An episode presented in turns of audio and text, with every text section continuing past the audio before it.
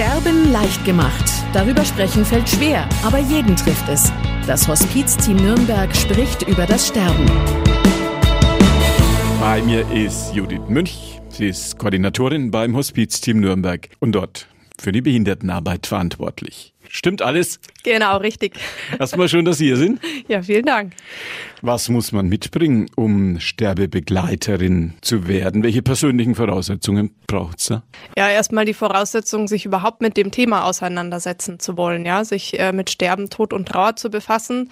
Ähm, es geht ja nicht nur, dass man andere darin begleitet, sondern man muss sich natürlich auch immer mit dem eigenen Sterben auseinandersetzen. Das ist eigentlich so die wichtigste Voraussetzung, dass man überhaupt offen für das Thema ist, ja, sich damit auseinanderzusetzen und dann auch andere dazu begleiten in diesem Bereich, in diesem Thema. Wie war das bei Ihnen? Haben Sie das von Anfang an schon ein bisschen mitgebracht oder sich hingetastet? Können Sie das sagen? Ich bin tatsächlich äh, reingewachsen in diese Arbeit. Mein Vater hat den Verein mitgegründet. Das heißt, ich bin von Kindheitstagen an schon immer, war das Thema bei uns zu Hause präsent.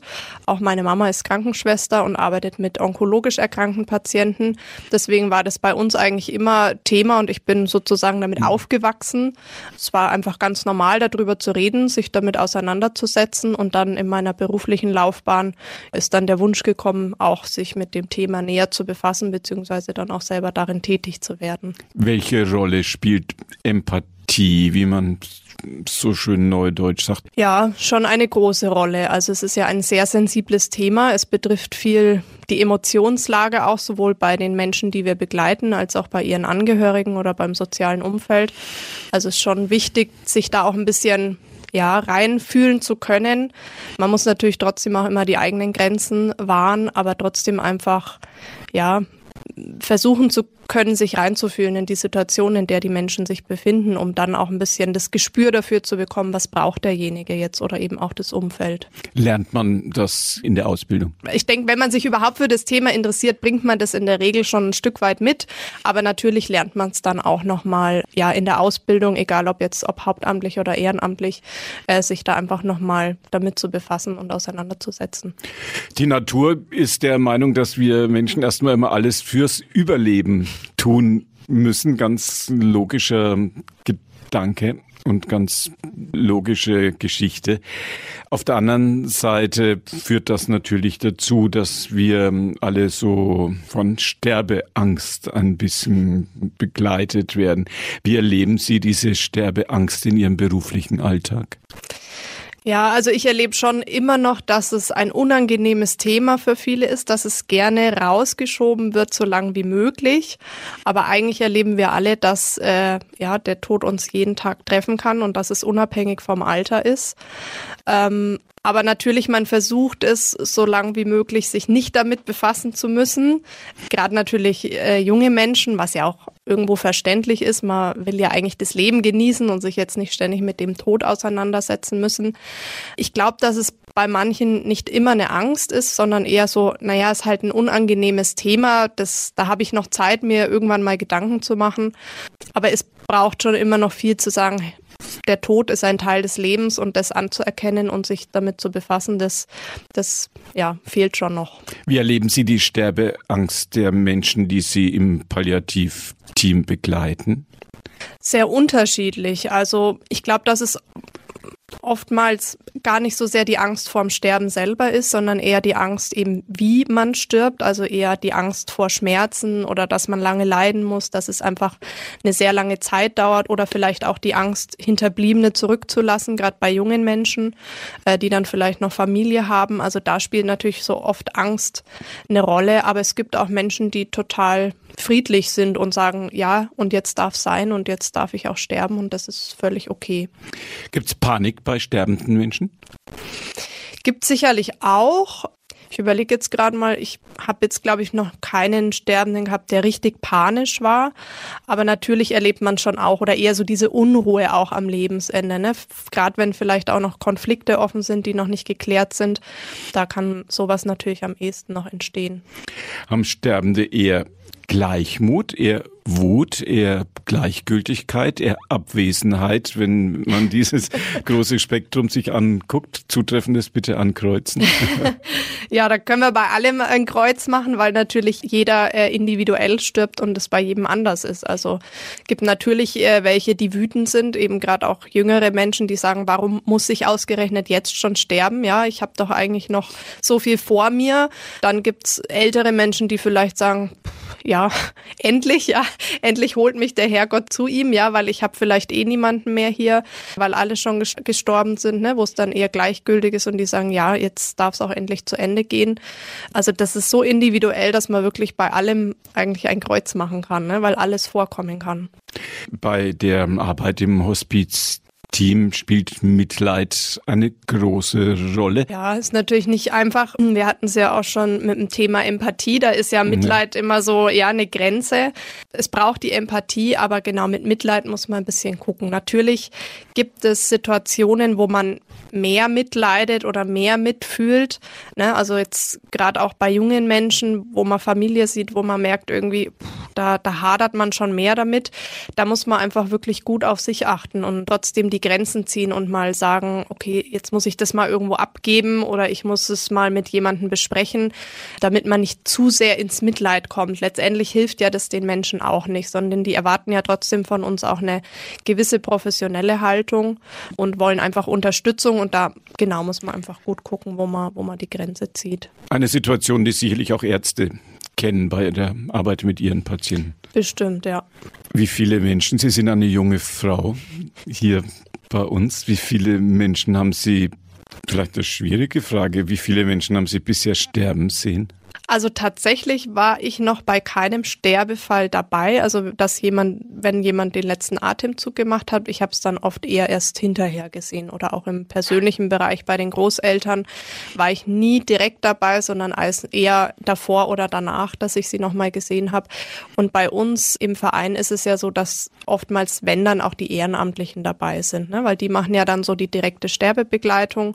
Wir als Koordinatoren sind ja dann oft mehr im Hintergrund tätig, so dass dass ich da jetzt tatsächlich noch bei keinem Sterbefall direkt dabei war. Großes Thema ist immer die Frage, was sagen Menschen noch, wenn es dem Tod entgegengeht? Spielt das eine Rolle in Ihrem Alltag, diese berühmten letzten Worte? Mm, naja, im Alltag eine große Rolle würde ich jetzt nicht sagen, aber natürlich kommt auch das immer wieder vor. Es hängt natürlich auch immer davon ab, wie es den, den Menschen dann am Ende geht. Ne? Viele sind ja dann nicht mehr in der Lage, viel zu sprechen, ja, sind dann oft schon sehr, sehr müde, schlafen viel. Ähm, dann kommt eher so zwischendurch mal was und eher ist es dann, äh, was die, die Angehörigen auch bewegt, ja, wenn die dann sagen, ja, und jetzt irgendwie ist er plötzlich nochmal aufgestanden oder jetzt plötzlich hat er gesagt, er will nochmal sein Lieblingsessen haben oder solche Sachen, ne, die dann da ein bisschen überfordert sind und dann sagen, oh, wie gehe ich denn jetzt damit um als Angehöriger? Ähm, aber es gibt natürlich auch Patienten, die schon am Ende nochmal sehr dankbar auf ihr Leben zurückblicken oder auch auf die Begleitung, die sie dann bekommen.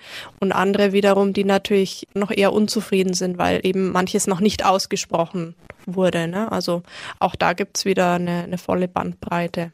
Bei der Vorbereitung auf den Besuch, auf das Gespräch mit Ihnen, habe ich gelesen, dass das Gehör etwas ist, das uns von all unseren Sinnen, mit denen wir dann durchs Leben gehen und für Sterbende, mit denen wir durchs Leben gegangen sein werden, dass das Gehör uns am allerlängsten treu bleibt. Das ist richtig. Man sagt, der Hörsingen ist das längste, was uns bleibt. Deswegen ermutigen wir auch immer wieder dazu, mit den Sterbenden zu sprechen, auch wenn man das Gefühl hat, es kommt vielleicht nichts mehr an. Man weiß natürlich nie, was letztendlich noch ankommt, aber man kann davon ausgehen, dass zumindest selbst die Stimme einfach wahrgenommen wird. Und gerade vertraute Stimmen dann natürlich einfach eben nochmal Sicherheit geben oder den Sterbenden spüren lässt, da ist jemand, ich bin nicht alleine, ich kann da einfach noch was wahrnehmen, ne? dass man ihm vielleicht einfach nochmal vor vorliest oder ein Lied vorsingt, je nachdem, was derjenige gerne gemocht hat. Also da darf man sich ruhig trauen, einfach ja, weiter, weiter zu sprechen oder mit dem Sterbenden zu sprechen, weil man davon ausgehen kann, dass da schon noch irgendwas ankommt. Und selbst wenn es nicht inhaltlich ist, dann zumindest einfach, einfach die Stimme, die vertraut ist. Was sieht man am Gesicht? Auch am Gesicht äh, sieht man so ein Stück weit ne, Zufriedenheit oder Unzufriedenheit. Ne? Gerade bei Schmerzen natürlich sieht man verzerrtes Gesicht, aber man sieht auch, äh, wenn die Menschen sehr friedlich sind, auch oft nach dem Versterben, kann man auch trotzdem sehen, ja, der Mensch ist jetzt friedlich äh, gegangen, weil vielleicht einfach die, die Muskulatur im Gesicht total entspannt ist. Also auch da kann man trotzdem viel noch ablesen. Es gab durch die Jahrhunderte, wenn wir über das Gesicht von Sterbenden sprechen, beziehungsweise von gerade eben Verstorbenen, die Tradition, eine Sterbemaske anzufertigen. Gibt es das noch? Gibt es immer heute auch noch Menschen, die sagen, würde ich mir wünschen? Also ich persönlich habe es noch nie gehört, äh, Sterbemaske, dass das jemand macht oder dass man das machen kann. Ähm, aber was es heutzutage gibt, es gibt ja vielerlei Möglichkeiten, Andenken eines Sterbenden noch irgendwie für sich zu behalten. Ne? Viele lassen sich einen Teil der Asche abfüllen in Käpselchen oder wir haben mal bei einer äh, Patientin gemacht, da haben wir einen Fingerabdruck gemacht und das auf eine Kette drucken lassen. Ich glaube eher sowas ist heutzutage gängiger. Sterbemaske kann ich mir jetzt eher weniger vorstellen, dass das noch gemacht wird, aber es gibt natürlich schon Möglichkeiten, um irgendwie Andenken zu behalten machen eher Mütter, die ihren Babybauch nochmal abbilden lassen, gell? Genau, da, da kennt man das eher noch so, die noch einen Gipsabdruck vom Babybauch machen und den dann anmalen als Andenken. Am Anfang des Lebens. Genau. Sozusagen. Unser Thema Hospizteam Nürnberg Palliativarbeit. Dazu gehört es auch, dass man immer wieder Geschichten von Nahtod Erfahrungen und Erfindungen und Empfindungen hört. Was ist davon zu halten? Ja, also ich glaube, ich habe jetzt auch noch niemanden erlebt, der eine hatte. Aber man hört es natürlich immer wieder und ich denke, es ist schwierig, das einzuschätzen, wenn man selber diese Erfahrung nicht gemacht hat. Aber generell denke ich, ähm, ist es schon möglich, dass man da gerade nach einem Unfall oder sowas dem Tod einfach sehr nahe kommt und dann vielleicht da manches schon mal erlebt, erleben darf. Ja, was aber natürlich für einen, der es nicht erlebt hat, schwer nachzuempfinden ist. Wir haben gesprochen über persönliches Erleben bei der Palliativarbeit mit Judith Münch. Schön, dass Sie hier waren. Vielen Dank. Dankeschön. Judith Münch, meine Gesprächspartnerin, Koordinatorin beim Hospizteam Nürnberg und dort für die Behindertenarbeit verantwortlich. Sterben leicht gemacht. Darüber sprechen fällt schwer, aber jeden trifft es. Das Hospizteam Nürnberg spricht über das Sterben.